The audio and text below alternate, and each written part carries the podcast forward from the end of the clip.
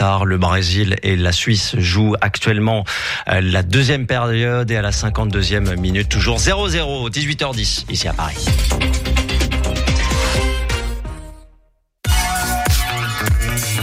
Radio G.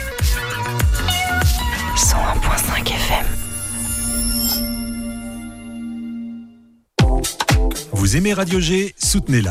En faisant un don à notre association reconnue d'intérêt général, vous contribuerez à son développement et à la réalisation de ses nombreux projets culturels, radiophoniques et d'éducation aux médias. Radio G compte sur vous. Rendez-vous sur radio-g.fr dans la rubrique Faire un don. Votre participation sera déductible de vos impôts. Alors, n'hésitez plus.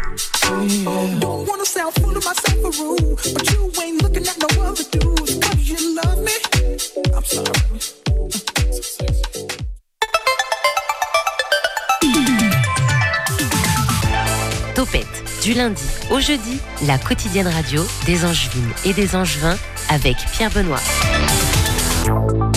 Et cette semaine, nous la commençons en novembre pour la finir en décembre. Si c'est pas incroyable ça, bienvenue à l'écoute de Topette, l'émission qui vous donne et le jour et l'horreur du moment. D'ailleurs, il est 18h11 et 15 secondes précisément. Allez, plus sérieusement, voici le programme de vos agitations locales de la semaine. Demain mardi, nous allons coworker avec la pépiterie et d'ailleurs Lichou sera de nouveau par ici parce que Lichou avec Mathilde qui était venue dans l'émission vend aussi euh, ses cookies que Nicolas avait beaucoup aimé je crois. hein. Ouais, moi j'avais adoré ça. Voilà. Vraiment. Donc tu seras J'ai là un demain. J'ai un là. reviennent demain. Voilà. Voilà, demain tu seras là avec nous. Mercredi, nous accueillons le château sur la Loire, ex-cabane bambou pour les plus avertis, les angevins de longue date, on va dire.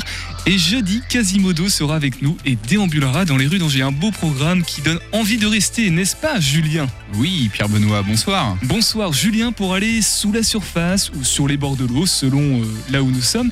Questionner, sensibiliser à la fragilité de notre environnement hydraulique. En fin d'émission, on parlera de quoi, Julien? On essaiera de répondre aux questions des enfants ce soir. Ah, très intéressant. Donc restez, c'est aux alentours de 18h45 environ.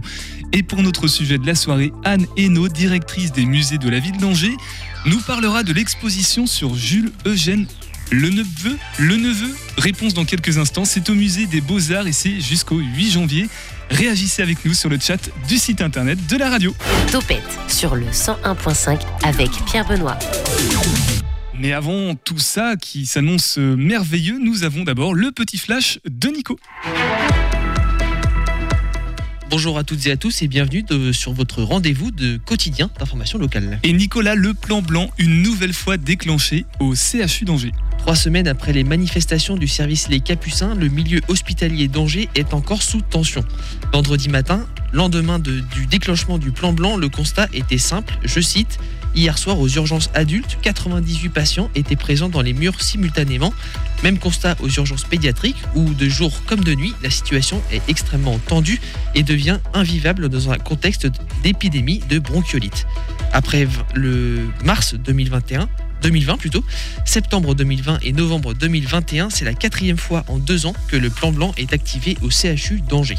Le syndicat FO est monté au créneau devant le manque cruel de moyens à l'hôpital d'Angers. Après deux années de crise sanitaire qui a mis en lumière un manque cruel de lits et d'effectifs, aucune perspective de changement n'apparaît dans les 42 mesures du ministre Brun annoncées cet été, déplorait le syndicat. Le plan blanc, quant à lui, est amené à durer aussi longtemps que l'épidémie hivernale de bronchiolite continuera à submerger les urgences. Cette période particulièrement difficile pour le système de santé pousse le CHU à demander à la population de venir aux urgences en cas de, réellement de, de grande nécessité. Pardonnez-moi.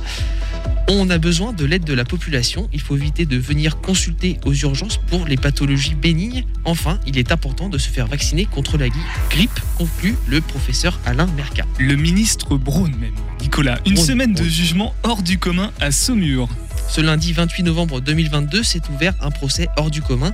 Durant toute la semaine, le tribunal de Saumur jugera 12 personnes dans, une complexe affaire d'extorsion, d'escroquerie, de vol, de travail dissimulé, de blanchiment d'argent et enfin de traite d'êtres humains. Oui, rien que ça. Derrière ce scénario de série Netflix se cache une enquête qui remonte à quelques années sur euh, la période d'août 2019 à février 2020. Outre des, usurpa- des usurpations de cartes bancaires et des faux démarchages, ces 12 personnes sont aussi accusées de traite d'êtres humains. Ils utilisaient des personnes vulnérables, des personnes en grande précarité, qu'ils faisaient mendier, couper du bois, garder des enfants, effectuer des tâches ménagères, etc. Sans les déclarer.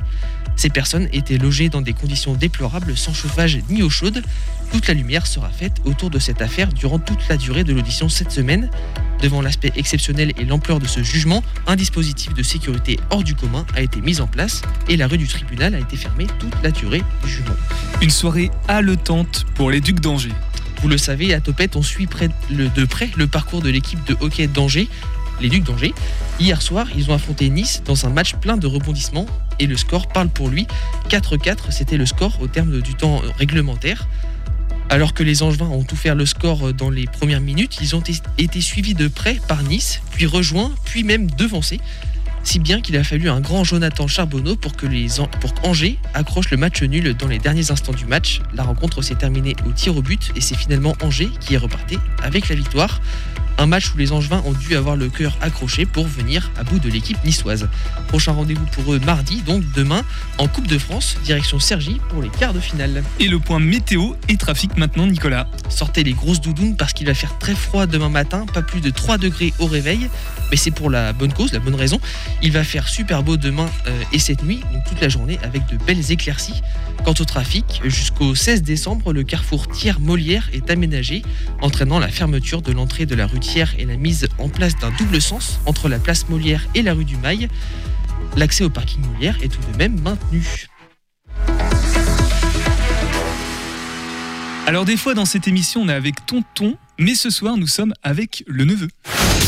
L'invité de Topette sur Radio G. C'est un vrai métier de trouver des, des lancements comme ça. Avec Anne Hainaut ce soir, directrice des musées de la ville d'Angers. Bonsoir Anne. Bonsoir. Euh, J'ai perdu la ligne. Ensemble, nous nous intéressons donc à l'exposition en cours au musée des Beaux-Arts.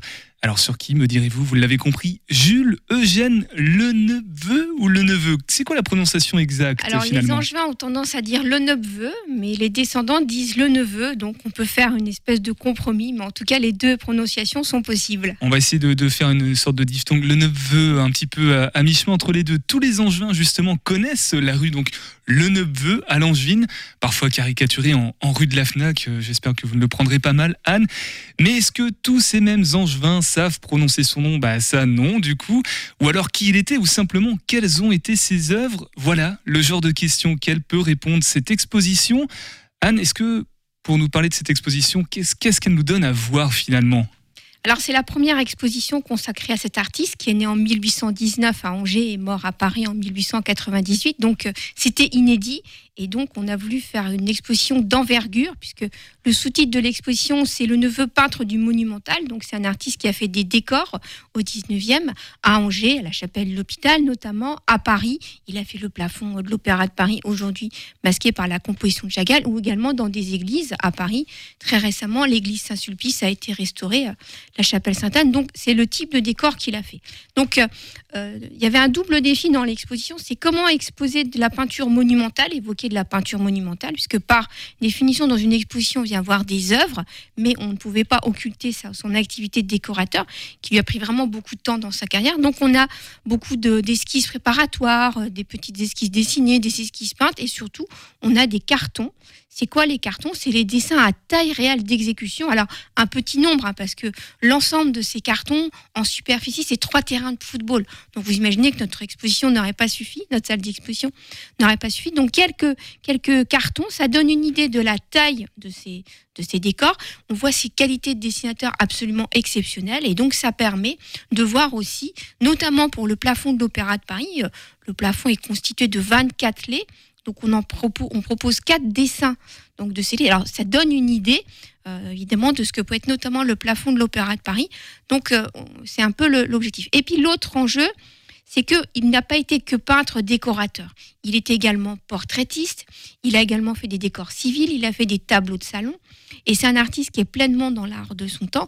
Donc l'idée, c'était aussi de rappeler sa carrière, si bien qu'elle n'est pas exhaustive, l'exposition, même s'il y a beaucoup d'œuvres.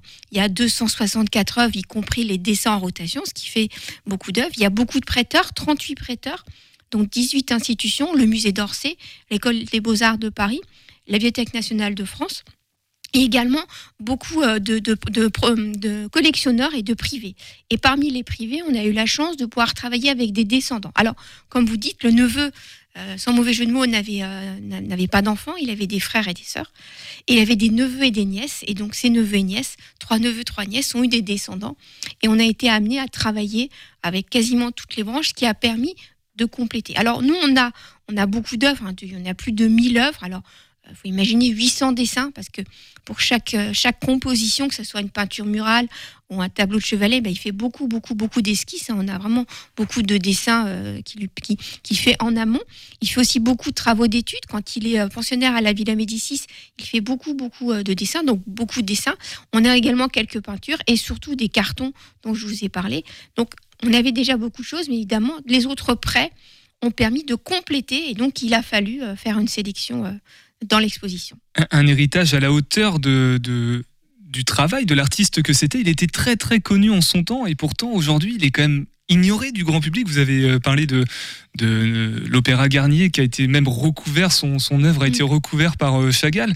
Euh, pourquoi pourquoi il a disparu comme ça de, l'imaginaire collectif, le neveu Alors, il y, a, plusieurs raisons. Alors, je rappelle, il a été prix de Rome de peinture en 1847, membre de l'Académie des Beaux-Arts, donc de l'Institut en 1869, directeur de l'Académie France-Rome en 1873. Ça prouve qu'il avait, voilà, il a, fait vraiment toutes les étapes d'une carrière académique. Donc, il était connu.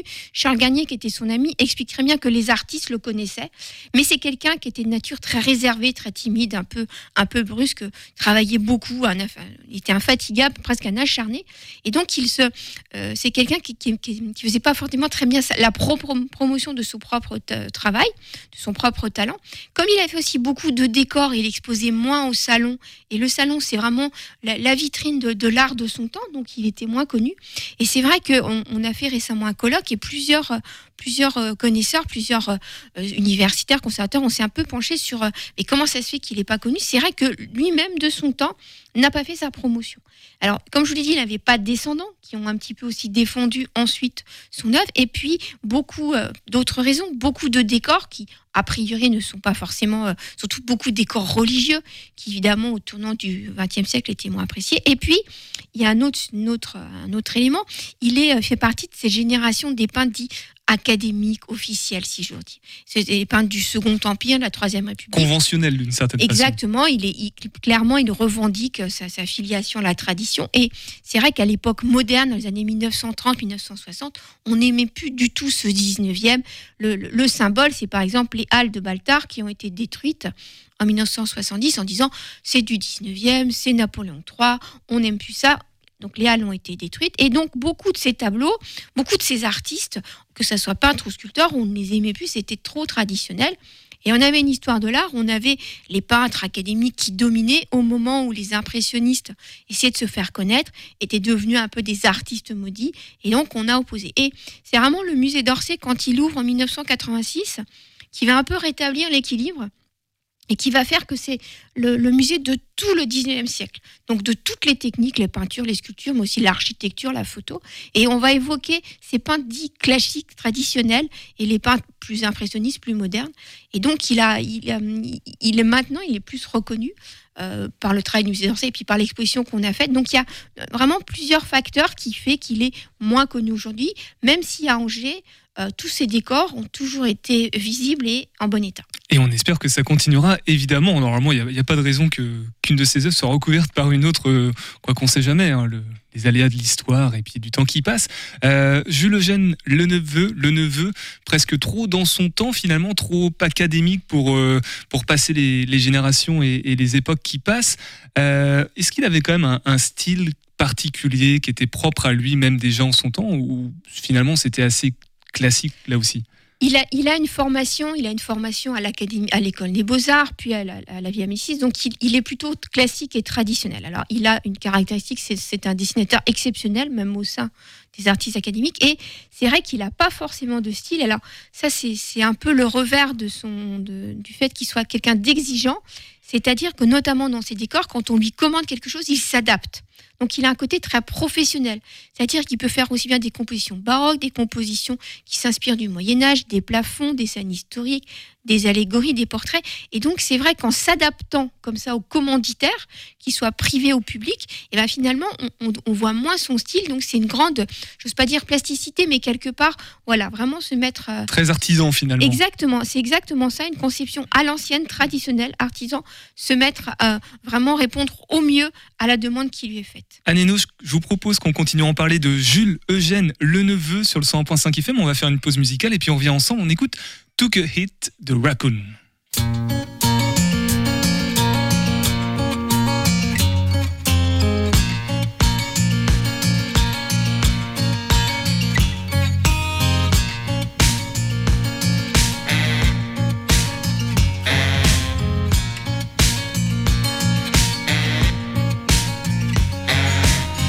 One party to call, two people, one and no memory at all.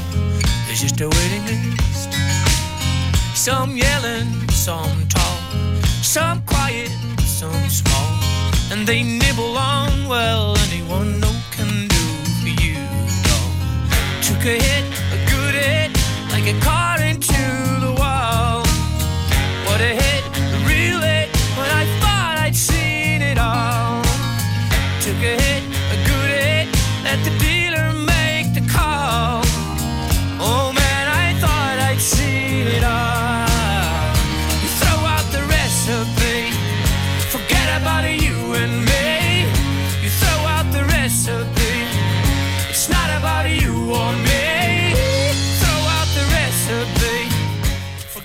Hit de Raccoon sur le 101.5 FM à l'écoute de Topette.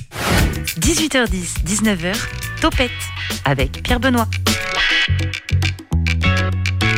Et ce soir, on est avec Anne Hainaut, directrice des musées de la ville d'Angers. On s'intéresse à l'exposition consacrée à Jules Eugène Leneveu jusqu'au 8 janvier. C'est au musée des Beaux-Arts. Euh, on disait juste avant la pause musicale que finalement, euh, il était respecté et connu dans son temps, mais trop conventionnel, trop euh, consensuel aussi pour pouvoir euh, traverser les générations, même aux yeux et aux oreilles des propres angevins. Euh, Sa terre natale, par exemple, on a deux angevins à ma droite dans ce studio, Julien et Nicolas. Vous connaissiez Jules Eugène, le neveu? Nicolas, non, faut dire dans le micro aussi. Oui, je je- connais euh, pas. faut parler. Euh, non, non, mais euh, moi je connaissais la rue Le Neveu. Euh, Bah oui, forcément. mais après, je savais pas qu'il y avait un artiste qui se cachait derrière. Et, Et, et Julien, toi, Ouais. c'est pareil, c'est une grande découverte ce soir. Ouais, une très grande découverte. Je connaissais pas du tout l'artiste. Je connais très bien la rue puisque j'y vais tous les jours pour travailler, mais euh, voilà, je découvre le, le personnage qui a derrière ce, ce nom. Et, et, euh, question comme ça, Marc Chagall, par exemple, ça te parlait peut-être un peu plus? Non plus. Non, Non plus, voilà. Il y a peut-être aussi une question de d'initiation, on va dire. Alors on en sait un petit peu plus maintenant sur lui, euh, J-E-L, je sais pas si on l'appelle comme ça euh, dans, les, dans les couloirs, euh, Jules Eugène Leneveu. Euh, mais pour parler de l'exposition maintenant, Anne, on l'a évoqué tout à l'heure, hein, ce qu'il y avait à, voir, mais comment on choisit Parce qu'on peut pas tout montrer. Qu'est-ce qu'on choisit de mettre en lumière et qu'est-ce qu'au qu'est-ce qu'au contraire on choisit de moins mettre en avant? Alors c'est une vraie question parce qu'au départ, une exposition, c'est un travail scientifique. Et donc au départ, on part de nos collections, des collections publiques, de ce qu'on voit chez les amateurs. Donc on, on rassemble beaucoup d'œuvres, mais après, une exposition, c'est pas un catalogue raisonné. Donc il faut faire une sélection. On- D'abord, on a choisi un parcours euh, plutôt thématique, et puis on choisit des œuvres, celles qui sont en meilleur état, celles qui sont de plus belle facture, celles qui peuvent répondre les unes avec les autres. Et c'est via le catalogue, évidemment, que là, on peut évoquer toutes les œuvres qu'on a retrouvées, euh, donc évidemment, c'est vraiment l'idée que c'est un artiste plutôt euh, traditionnel, officiel, académique, mais on s'adresse au public d'aujourd'hui. Donc il faut, lui, il faut lui expliquer au mieux son parcours. On insiste aussi beaucoup dans l'exposition pour euh, parler des techniques, parce que souvent on nous pose la question par rapport à David d'Angers, mais comment David d'Angers, il- on- comment on passe d'une petite sculpture à une grande sculpture? Et bien pour les dessins, c'est la même chose. Comment, comment on passe d'une petite euh, esquisse qui fait la, taille d'une feuille A4 à un monument, enfin à une composition qui fait 7 mètres. Donc on explique aussi tout ce, ce- ce- cette thématique des, des- techniques. Et puis on explique aussi les sujets. C'est très important. L'iconographie, qu'est-ce qu'a représenté l'artiste, à quel style il se réfère, puisque les peintres dits euh, académiques ou éclectiques, ils, font, ils font souvent à des références aux arts anciens, donc au baroque italien, à la Renaissance italienne, où ils peuvent aussi faire euh, allusion à la, au Moyen Âge, à l'Antiquité. Donc on essaye aussi de montrer quelles sont, euh, quelles sont leurs influences. Et donc c'est vrai qu'il y a un moment, bah, c'est toujours un choix, une exposition, des œuvres qui se répondent, tout ne peut pas être montré. Donc c'est d'abord l'État et puis le fait qu'on essaye de faire un, un propos le plus cohérent possible. Et le catalogue, lui, permet de davantage exprimer de, euh, d'informations, donner des, des informations complémentaires. Si j'ai bien suivi euh, mes cours d'art plastique en sixième, il faut faire un quadrillage et puis faire un report de. C'est ça, sais la pas mise quoi. au carreau, exactement, notamment, oui. Je vais peut-être me mettre à peindre des monuments moi aussi finalement. Euh, non, ça doit être un peu plus complexe. Alors il n'y a pas que l'exposition, il y a des à côté aussi, il y a des conférences, des visites et des animations. Il y en a eu hein, parce que c'est depuis le mois de juin, je crois, euh, le- l'exposition. Donc pour celles qui restent, il y a le 1er décembre, le 7 décembre et le 7 juillet. 7 janvier et surtout ça s'arrête le 8. Euh, conférence sur les cartons justement, une visite aussi le 7 décembre et une animation nocturne pour le 7 janvier. Donc euh, qu'est-ce que quel angle nouveau ça propose sur l'exposition? Bah, L'idée, c'est que, comme je vous dis, on essaye de s'adresser au public d'aujourd'hui. Donc, on a essayé de travailler avec beaucoup de partenaires, avec l'ESAD, l'École supérieure d'art et de design, donc des étudiants qui ont fait, euh, euh, qui ont fait une composition dans le hall. Également avec Angénant Opéra, qui a fait une intervention lors du vernissage et également au Grand Théâtre. On a mis des dispositifs numériques au Grand Théâtre et également à la chapelle de l'hôpital pour, voilà, pour que les gens comprennent. Et puis, donc, euh, des conférences pour aller, plus loin. Donc, euh, des, conférences scientifiques. Olivier Biguet qui raconte l'urbanisme. C'est quoi l'urbanisme au 19e, au temps de Neveu? Et euh, le- la prochaine conférence qu'on va faire, on en a déjà fait une sur les coulisses des expositions. Que les gens sont, très passionnés pour savoir, mais comment est-ce qu'on fait une expo de, de, l'idée scientifique à la concrétisation Et la prochaine, c'est sur les cartons. Donc, je vous ai dit qu'on avait beaucoup de cartons préparatoires. Et donc, il y a, y a trois phases. On a eu la phase où, avec les restauratrices, on a déroulé les cartons. Donc, c'est notre métier de conservateur. Ensuite, on a, il a fallu choisir ce qui serait dans l'exposition. Et après, il a fallu les accrocher. Donc, chaque fois, c'est des défis parce que c'est des choses qui sont très grandes. Et donc, euh, une des restauratrices va venir. C'est vraiment l'idée aussi d'expliquer que des projets comme ça, c'est des centaines de personnes qui, à un moment ou à un autre, sont mobilisées. Alors, pas 24 heures sur 24, mais c'est, beaucoup de compétences très différentes. Et donc, c'est aussi le propos de l'exposition aller plus loin, contextualiser, rappeler dans quelle époque euh, euh, le neveu a travaillé, et puis montrer tout ce qui a pu être fait autour. Alors tout à l'heure, on l'a dit, hein, ça s'arrête le 8 janvier 2023, cette exposition. Qu'est-ce qui se passe ensuite? On, on remballe tous les cartons, justement, on les remet en carton, et puis euh, on oublie de nouveau euh, Jules Eugène? Alors c'est vrai que c'est plus c'est plus exaltant le montage d'une exposition que le démontage parce que ça, va beaucoup plus vite. Donc il faut tout décrocher, rendre les œuvres à leurs prêteurs, c'est tout à fait normal, rendre une note. Évidemment, on va dans l'accrochage, on va voir si on peut mettre davantage d'œuvres de, de le neveu. On va continuer à le faire vivre, notamment par une exposition numérique. On a un site où nos collections euh, sont en ligne où on peut les voir, donc le catalogue sera toujours là. Nous, on continuera à faire de la de la recherche. Donc il y aura une poursuite, mais c'est vrai c'est un moment donné très important. Et puis ça acte que le neveu est un grand peintre juin du 19e très important. Au, euh, au même titre que par exemple Turpin de Crissé au Baudinier qui il y a plusieurs années avait eu euh, des expositions qui leur avaient été consacrées. Et pour parler des publics, du coup, qui euh, depuis le mois de, juin-juillet viennent voir l'exposition, qu'est-ce qu'ils en pensent Quelles sensations ils en tirent? Ben, le, public est assez étonné. D'abord, l'exposition est assez belle d'un point de vue euh, esthétique. On a même la scénographie. euh, le propos a l'air assez clair. On a aussi évidemment euh, un graphisme qui, qui, s'accorde complètement avec la scénographie. Et puis, on a beaucoup de dispositifs numériques. On a des dispositifs numériques pour expliquer c'est quoi le prix de Rome, comment est-ce qu'on devient prix de Rome, tout le processus de sélection, comment on fait du dessin monumental, la mise au carreau, le poncif. Et puis, par exemple, pour les décors en juin, on a un pupitre où on peut voir, on a des vues 360 des lieux dans lesquels les décors euh, sont installés pour rappeler le lien, toujours évidemment, qu'un décor avec son architecture. Et puis, vous pouvez à un moment vous asseoir dans un fauteuil, appuyer sur un bouton et hop, vous avez. On vous raconte l'histoire euh, d'Ilas et Lénaf ou également du dessin. Et puis là, il y a quelques jours, on vient de faire la nuit du modèle vivant et les gens ont pu dessiner. Alors, pas que dans l'exposition, donc toute une série, et puis toutes les, médiations des scolaires, les visites, donc de très nombreuses euh, euh, types d'offres culturelles très variées. Bon, en tout cas, dit comme ça, ça, donne vraiment envie d'y aller. Donc, allez-y euh, jusqu'au 8 janvier au Musée des Beaux-Arts. Vous pouvez retrouver de toute façon tout à l'heure en fin d'émission. On redonnera tous les liens pratiques, les, où trouver les bonnes informations. Jules Eugène Leneveux jusqu'au 8 janvier. Donc, au Musée des Beaux-Arts, on reste avec vous, Anne Hainaut, directrice des musées de la ville d'Angers. On fait une pause. On va aller faire un petit tour en Anjou du côté de Souzé-Champigny. C'est l'Anjou avec Camille. Envie de partir en vadrouille? Viens, je t'emmène avec moi. Aujourd'hui, nous partons ensemble à Souzé-Champigny. Tu sais, ce petit village, à quelques kilomètres de Saumur, a de quoi faire tourner les têtes. Il allie bord de Loire, cave troglodytique et vigne. Un combo gagnant pour les angevins comme pour les touristes. Allez, en voiture. Gare-toi donc le long de la Loire, c'est plus pratique. Il ne nous reste plus qu'à suivre les panneaux directionnels menant au troglodyte. Nous arpentons les ruelles étroites jusqu'à trouver l'entrée. Ce n'est ni une grotte effrayante, ni un trou béant, mais bien l'entrée des caves cerclée d'une arche en tuffeau d'un blanc pur. C'est une invitation à la découverte. Nous sommes seuls. Il n'y a pas de bruit. Une légère appréhension, irrationnelle, ça c'est certain, nous empare. Ça y est, nous partons à l'aventure. Des puits de lumière, d'anciennes habitations, mais surtout une ancienne rue commerçante. C'est impressionnant. Après avoir arpenté sur plusieurs centaines de mètres ces souterrains, nous revoilà à la lumière du jour. Nous sommes à flanc de coteau et se dressent devant nous de somptueuses demeures toutes de tuffeaux vêtus. Des tourelles et des maisons encastrées dans la roche. C'est inhabituel. Nous continuons toujours en observant cette architecture typique au Saumurois, quand, d'un coup, nous nous retrouvons au cœur des vignes. Là, je l'avoue, c'est mon péché mignon. Observer la pousse des vignes rectilignes, je trouve ça apaisant.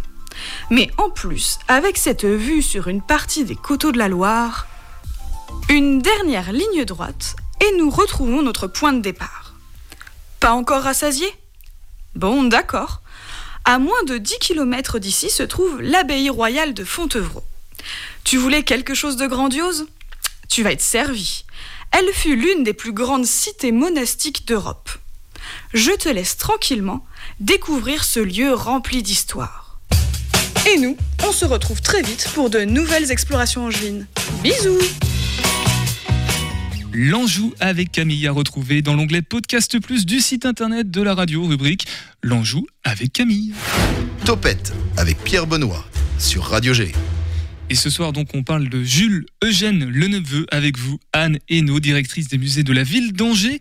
Et on a eu une information, enfin, on a eu un, début d'information pendant la diffusion du podcast, parce que je, faisais la remarque que heureusement qu'il y a des rues qui sont nommées en fonction de personnalités passées pour qu'on puisse s'en souvenir. Mais apparemment, le- cette personnalité, donc euh, la rue Leneveux, c'était pas passé puisqu'il était encore vivant au moment où la rue a été nommée. Oui, en fait, le neveu a un lien très fort avec sa ville natale. Sa ville natale, je vous, explique rapidement, lui a donné une bourse pour aller étudier à Paris. Ensuite, le neveu donc, a eu le prix de Rome. Très, très rapidement, il a donné des œuvres à la ville. Pour, euh, au musée pour enrichir et puis ensuite il a des- on- la, ville lui commande des décors religieux à la chapelle de l'hôpital et puis à un moment il faut faire le plafond du théâtre et alors le neveu fait le plafond du théâtre mais à titre gracieux donc il ne se fait pas rémunérer et donc, en remerciement, le maire d'Angers, un an plus tard, décide de dénommer la rue Milton, qui est une artère qui a été créée sous le Second Empire, rue Le Neveu. Cette rue, elle passe en fait sur l'emplacement de sa maison natale, qui est aujourd'hui à peu près au niveau du croisement de la rue Le Neveu et de la rue Saint-Georges. Elle, elle va jusqu'à la place du ralliement où se trouve euh, le, le théâtre et donc son plafond. Et donc, c'est extrêmement rare d'avoir deux sons vivants, une rue qui porte son nom. Et puis, des années plus tard, le musée ce qu'on appelle le musée Pincel, donc le musée Turpin-Crissé, va, va- être ouvert. Donc il se situe re le neveu et le neveu va également faire une dernière composition, euh, une, une scène historique qui représente euh, François Ier qui arrive à Angers. Et donc vraiment la boucle est bouclée. Donc il y a un lien extrêmement fort entre le neveu, sa ville et cet endroit c'est ce qu'explique notamment Olivier Biguet dans son article. Voilà, il y a une boucle qui est bouclée, euh, et donc un lien extrêmement fort, aussi fort presque que David Danger avec la ville de, en son temps. Tout est lié. Bah, merci pour cette information. Donc, euh, ce genre d'information, je ne sais pas si on le retrouve dans l'exposition, mais en tout cas, dans l'exposition, vous pouvez en apprendre beaucoup plus sur ce Jules Eugène Le Neveu, le neveu, comme vous voulez. Nous, on va parler un petit peu du, musée des Beaux-Arts et puis euh, des musées, puisqu'il y en a plusieurs à Angers. Et Anne Hainaut, vous êtes la directrice de tous ces musées. Ça en fait du monde. Juste euh, question comme ça, il y en a combien déjà des musées de recensés euh, de la ville d'Angers? Alors, il y a six musées de la ville d'Angers qui sont musées de France, mais cinq qui sont sur la ville, sur le territoire. Donc, il y a le musée des Beaux-Arts, dont on a beaucoup parlé, la galerie David d'Angers, qui se situe à côté, le musée Pincé, dont on a parlé, qui se trouve rue Le Neveu, donc qui est un musée euh, qui a ouvert en 2020, le muséum des sciences naturelles, qui est plus loin, place à Bac, et puis de l'autre côté de la Maine, dans la Doutre, le musée euh, Saint-Jean de la tapisserie contemporaine. Et puis, on a un autre musée à Villevec, donc euh, le musée château de Villevec, qui, est dit, qui dépend des musées d'Angers, mais qui se situe, qui ne se situe pas sur le territoire de la ville. Sur l'agglomération, du coup. Voilà, ouais, ça exactement. fait partie de l'agglomération. Donc il y en a un petit peu pour euh, tout le monde, hein, des sciences naturelles, à l'art plutôt, euh, tous les domaines. C'est- Est-ce qu'il y a une cohérence, une, une sorte de politique euh, vis-à-vis des publics justement pour essayer de proposer des offres, essayer d'inciter les gens, j'imagine, à aller découvrir ces musées? Alors oui, on est, à- on est alors on a une particularité parce qu'il y a d'autres villes en France hein, où il y a des directions de musées, donc on est un service alors complètement mutualisé. C'est-à-dire que euh, on a des responsables de collection, mais pas de musée. Et donc on a une seule équipe administrative, une seule équipe de médiation, une seule équipe technique. Et donc l'équipe de médiation, elle travaille pour tous les musées. Et évidemment, on a, fait des, des horaires qui fait que bah, les musées sont ouverts en même temps. On a des tarifs qui sont identiques. Et on a des tarifs, on a des passes pour aller entre les différents musées. Et au-delà de ça, donc ça, c'est vraiment ce qui est fait pour le public. Et la même exigence scientifique et de médiation se retrouve dans tous nos musées. Au musée des Beaux-Arts, c'est plutôt l'art occidental, la peinture. À la Galerie David d'Angers, c'est la, la, sculpture, la les, tec- les techniques de sculpture. Au musée Jean Lursa, c'est l'art contemporain textile et les techniques textiles. Mais à chaque fois, il y a la même exigence. Donc ça, pour nous, euh, c'est très important. Et les médiatrices aussi, elles veillent à ce que euh, y a ce lien. Et donc, au musée Pincé, il y a une particularité c'est qu'il a ouvert, donc on a eu la, bonne idée de l'ouvrir un mois avant le confinement, on ne savait pas, Euh, mais au rez-de-chaussée, vous avez une salle d'exposition et qui présente des expositions transversales à partir des collections de tous les musées. Donc la première exposition était sur la mer, ensuite on a fait sur le thème euh, du spectacle, et donc là on travaille sur un autre sujet. Et donc à chaque fois, euh, voilà, on convoque toutes, donc vous pouvez avoir euh, des spécimens d'histoire naturelle, des petites cultures David d'Angers, des petites, des mini textiles, des objets liés à l'histoire de l'Anjou. Alors on a aussi l'Artothèque rattaché au musée, donc qui n'est pas musée de France, mais qui a des collections contemporaines. Donc c'est vraiment euh, tous les domaines de, vraiment qui sont présents, l'art, la science. on a avec les, les fossiles euh, et certainement spé- spécimens du muséum, on a des objets, enfin des, éléments qui datent de millions d'années, et puis on a des œuvres très contemporaines. Donc vraiment euh, tous les champs géographiques aussi. Au musée des Beaux Arts, c'est l'Europe, mon musée Pincé, c'est l'Antiquité, c'est les arts extra-européens. Donc euh, les quatre continents, euh, depuis la, nuit des temps jusqu'à aujourd'hui, euh, et des techniques très variées. Est-ce qu'il y en a un qui polarise un petit peu plus l'attention Alors, je vais vous laisser répondre tout à l'heure, Anne. Nicolas, Julien, les musées d'Angers, est-ce qu'il y en a un qui. Un, un musée des sciences naturelles, par exemple, ou l'Artothèque, je sais pas, Nicolas? Hum, là, comme ça, euh, je me souviens. Un souvenir d'école, peut-être, de visite Ah bah, moi, s'il y a un souvenir d'école, c'est le musée du génie, mais je sais pas s'il fait Non, partie du, musée d'Angers. Donc, euh. Mauvaise réponse. Mauvaise réponse. Euh, non, comme ça, je sais pas. euh, Je pourrais pas dire. Je vais laisser la place à Julien. Et toi, Julien, justement, avec tes enfants, par exemple, ou je sais pas, tes amis, si vous avez un- des passions culturelles comme ça? Non, moi j'ai envie de dire le musée Pincé, mais j'aime, j'ai pas encore eu l'occasion de rentrer dedans. C'est juste que je suis pile poil en face du musée et j'ai une vue plongeante sur le musée lorsque je, je travaille. Et dès que, dès que j'aurai l'occasion, j'irai. Voilà, tu rêves de rentrer dedans. Du coup, Anne, est-ce qu'il y a euh, vraiment un musée euh, qui est un peu plus star que les autres sur Angers, comme ça, auprès des, des publics? Bah, le musée des Beaux-Arts est le plus imposant. Donc évidemment, c'est le plus ancien, c'est le plus imposant. Évidemment, il a des collections d'art assez exceptionnelles. Donc évidemment, euh, évidemment il, il attire l'attention. Mais la galerie David d'Angers est toujours très appréciée. À chaque fois que les gens découvrent cette, dans cette, ce qu'on appelait la ruine Toussaint, les, les, collections de statues de David d'Angers, donc, euh, et avec cette, cette verrière, c'est un endroit qui est assez magique. Donc euh, les gens sont vraiment très marqués. Et puis évidemment, quand ils vont au musée Jean Lursac, quand ils voient le champ du monde, évidemment, là aussi, il y a un effet waouh qui est assez exceptionnel. Donc, euh, on, on est très riche, en fait. Et, et rapidement, vous personnellement, Anne, est-ce qu'il y en a un qui vous fait plus vibrer qu'un autre? Je sais Ah. pas si vous avez le droit de le faire, de dire ça. Allez, je me lance. Moi, j'ai, moi, je suis plutôt spécialisée dans le début 19e. Il y a un tableau que j'apprécie particulièrement au Musée des Beaux-Arts. C'est le Paolo Francesca de Ingres, mais c'est à titre tout à fait personnel. Sinon, on a beaucoup d'œuvres qui sont magnifiques. Tout est bon à prendre d'une certaine façon, à voir, à découvrir. Nous, on va aller faire un petit tour par le, le Graal et puis on revient ensuite, juste après, pour aller sous la surface, préparer le tuba, la combinaison de plongée et on plonge avec Julien. Question de Franck. As-tu une maison à pas cher? Alors oui, et même plein, et en ville en plus. D'ici 2033, on aura plus de 33 millions de maisons à vous proposer. Aujourd'hui, on en a déjà plus de 10 millions de disponibles à pas cher, soit 15% des maisons du pays. Bon, euh, ok, le, pays, c'est le Japon. Alors vous allez me dire, mais pourquoi ces maisons sont en vente? Eh bien en fait, le pays a un problème de renouvellement de génération et les maisons de famille sont de plus en plus abandonnées. Certains endroits sont aussi soumis à des catastrophes naturelles et on laisse la nature reprendre ses droits. Enfin, une croyance dit qu'habiter une maison qui a connu un décès porterait malchance. Autant dire que toutes les maisons ont un potentiel de mauvais œil. De fait, le gouvernement japonais reprend ses habitations et essaie de les revendre à prix très bas pour repeupler les villes et les villages. Alors ça peut être intéressant, hein, car à Tokyo, on atteint quand même les 10 000 euros le mètre carré, soit deux fois plus qu'à Angers. Après, oui, euh, ok, il y a un peu de trajet. Même Google Maps refuse de calculer un itinéraire sur les 14 000 km qui nous séparent de cette ville japonaise. Et ben voilà, posez vous aussi vos questions. Graal, vous connaissez la musique. Vous allez sur le site internet de radio-g.fr et rubrique Le Graal. Nous maintenant on passe. Il est créateur de Ciao Ciao, les kits d'aménagement express de son véhicule en camping-car pour vivre l'aventure à deux pas de chez soi, mais aussi se sensibiliser à la fragilité de la nature qui nous environne. J'ai bon vu, euh, il acquiesce, il acquiesce. Co-créateur de Soupe de Maman, c'est ça? C'est ça, de soupe paysanne d'ici d'ailleurs. effectivement. Voilà, et soupe de maman parce que le boucou de maman était déjà pris. Beaucoup, beaucoup. Ouais, ouais, ouais, on peut la faire, ça on peut la faire, ça, ça, ça tient. Voici Julien B, beaucoup, qui nous emmène sous la surface, ou pas très loin, juste à côté. Alors aujourd'hui, Pi- Pierre Benoît, je te propose une chronique un peu différente de d'habitude. Je suis parti avec mon micro à la rencontre d'Héloïse, 8 ans, et de Bastien, 11 ans. Et ils m'ont posé plein de questions sur l'eau, et je vais essayer d'y répondre. Et je crois d'ailleurs qu'on a une première question d'Héloïse. Est-ce que les écailles des poissons euh, re- euh, poussent ou repoussent euh, Je sais pas. Alors oui, Héloïse, effectivement, les écailles des poissons poussent, et c'est un peu comme les cernes des arbres. On peut comprendre l'histoire d'un poisson en regardant ses écailles au microscope, et on appelle ça la scalimétrie.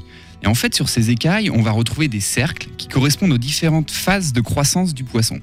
Quand les cercles sont rapprochés, la croissance est plus lente, alors on est en hiver, et quand les cercles sont plus espacés, le poisson grossit plus vite, donc on est en... Nicolas En été. En été exactement, Nicolas. Et ça, c'est des informations qui sont très intéressantes pour les scientifiques, et grâce à ça, on peut arriver à analyser l'état des poissons, et notamment leur état de santé. Et c'est comme ça qu'on arrive à mieux comprendre l'impact de l'homme sur les rivières. Et Héloïse a une autre question sur l'anatomie des poissons. On va tendez bien l'oreille, elle parle pas très fort, Héloïse. Et comment s'appellent les nageoires? Tu veux le nom de toutes les nageoires? Oui. Ok. Alors effectivement, les poissons, ils ont plein de nageoires qui leur permettent de se déplacer et de se stabiliser dans l'eau. Alors on a la nageoire dorsale, la nageoire pectorale, la nageoire ventrale, la nageoire caudale, la nageoire anale. Et il y a aussi une nageoire qu'on retrouve surtout chez les truites et les saumons, c'est la nageoire adipeuse.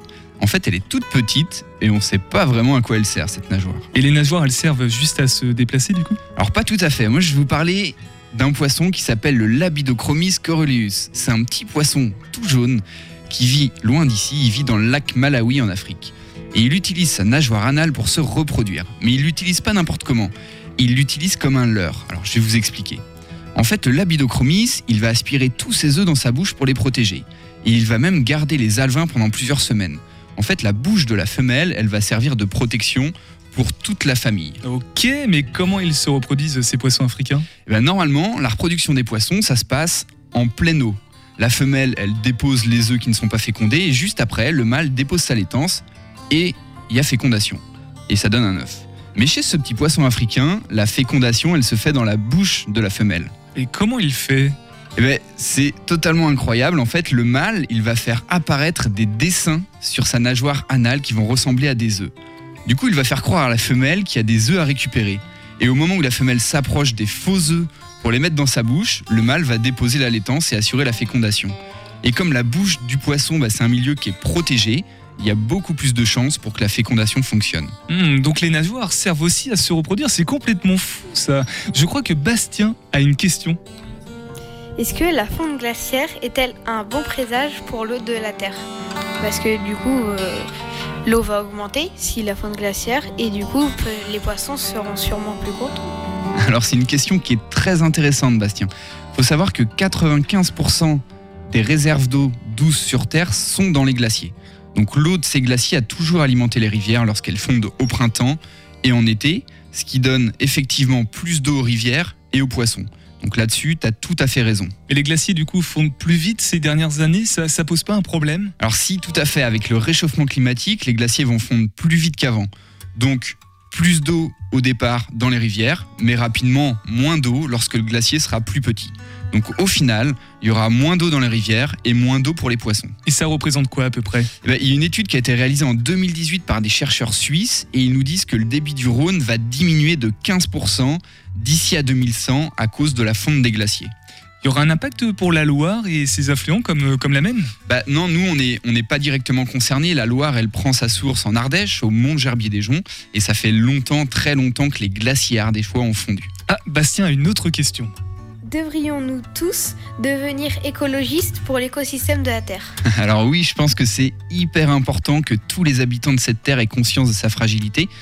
Nico, tu le disais il y a 15 jours, on est maintenant 8 milliards sur Terre, et il est vraiment important que chacun de nous consomme en pleine conscience. Et Héloïse a une dernière question, je crois. Et d'où vient le poisson pané aussi? D'où vient le poisson pané? D'où vient le poisson pané? Alors, avant d'arriver dans ton congélateur, Héloïse, le poisson pané, c'est un vrai poisson avec des nageoires et une tête. Et ces poissons, ils vivent dans les eaux très froides et très profondes entre la Russie et la Norvège. Et on les pêche avec des gros bateaux équipés d'immenses filets. Et comme on les pêche quasiment toute l'année, eh bien les stocks de collins, de morues ou d'aigles fins qu'on utilise pour faire du poisson pané, eh bien ils sont également en train de, de disparaître. Donc il faut plus manger de poisson non plus. Alors si si, moi je vous conseille des espèces locales, abondantes et peu connues, par exemple comme le taco. Vous en trouvez sur les étals des poissonniers angevins, sa chair est vraiment bonne et en plus c'est hyper économique. Donc vous pouvez le préparer avec un petit peu de crème fraîche, des champignons et quelques brins de ciboulette. Et vous verrez, c'est un vrai régal. Eh bien merci Julien pour euh, ces précisions, ces conseils aussi. Euh, Anne, je vous fais réagir peut-être par rapport à, ces questions de biodiversité sur l'eau. Je sais pas si ça vous fait réagir euh, les propos de Julien et puis des, les questions des enfants aussi. Si, si, les questions des enfants sont toujours pleines de, pleines de pertinence. C'est vrai que le thème de, l'environnement est très prégnant aussi au muséum des sciences naturelles et puis cette préoccupation écologique, on l'a même quand on fait des expositions, notamment en limitant le nombre de prêts et en étant plutôt euh, dans le développement durable. Donc ces questions s'imposent à, à tous au quotidien, à terre, au- aussi bien dans le monde, dans le milieu professionnel qu'à titre personnel. Julien, merci beaucoup pour euh, cette chronique euh, sous la surface. Mais avec grand plaisir, merci Pierre Benoît. On se retrouve dans deux semaines. Est-ce qu'on connaît le thème dans deux semaines ou Hmm, pas? On parlera peut-être d'une espèce introduite dans la Loire et dans les rivières françaises qui est très très grande, qui a une sale tête. D'accord, je vois ce que c'est. On parlera pas de la lotte. Hein. Non, non, pas de la lotte, pas cette fois-ci. Allez, on revient ensuite avec vous, Anne et No, pour faire la conclusion de cette émission sur l'exposition, mais aussi sur les musées d'Angers. On écoute juste avant Elle était là de Gauvin sur le 100.5 FM.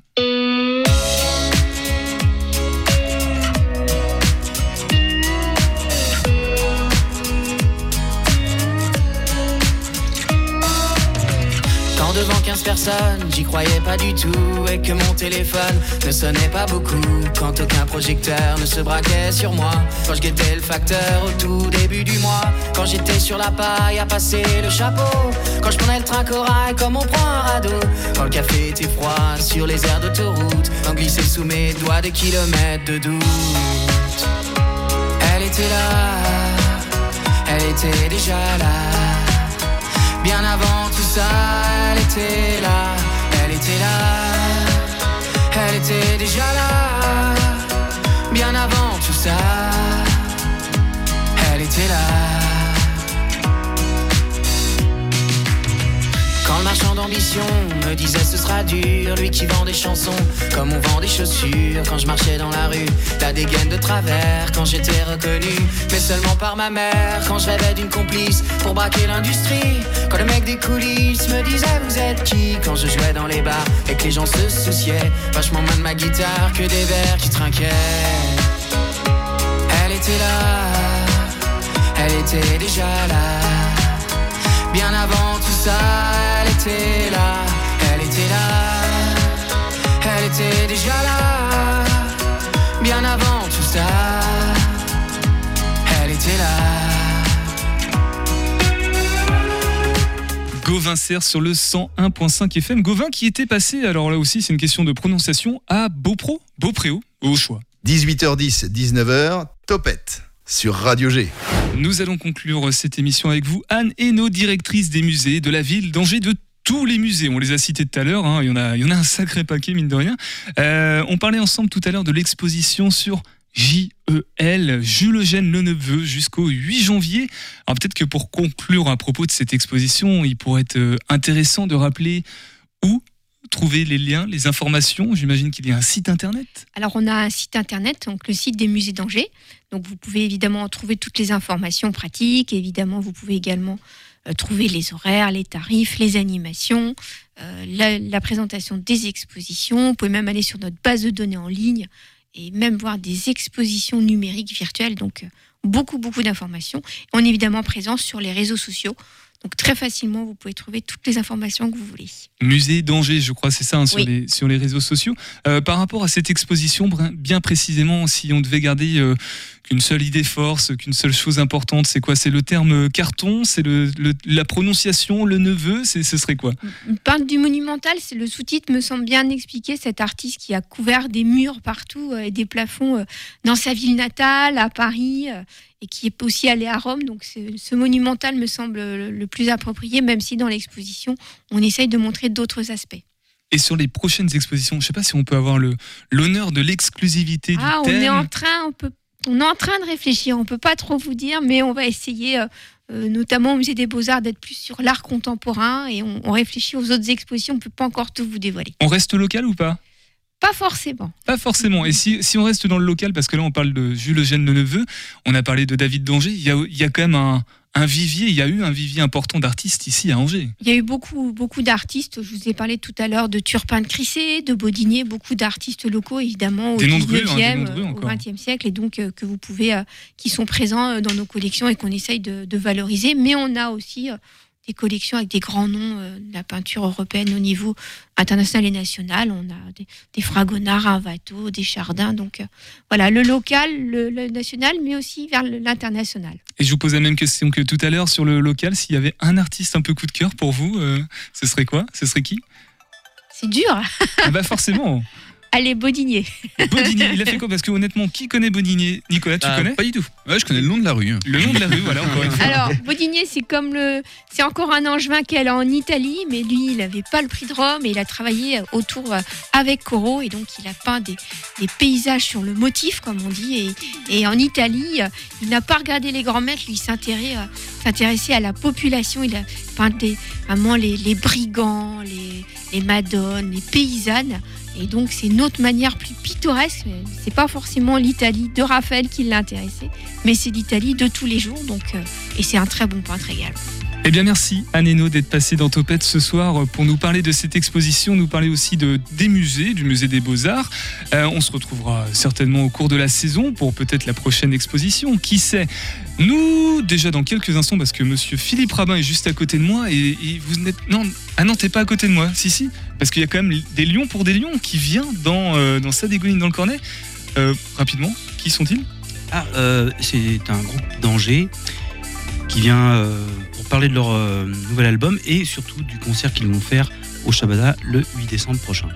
8 décembre, c'est bon, vous pouvez y aller. Ça concorde pas avec une autre date dont on a parlé dans cette émission des Lions pour des Lions qui auront peut-être aussi un, un nom de rue, un jour, euh, qui sait.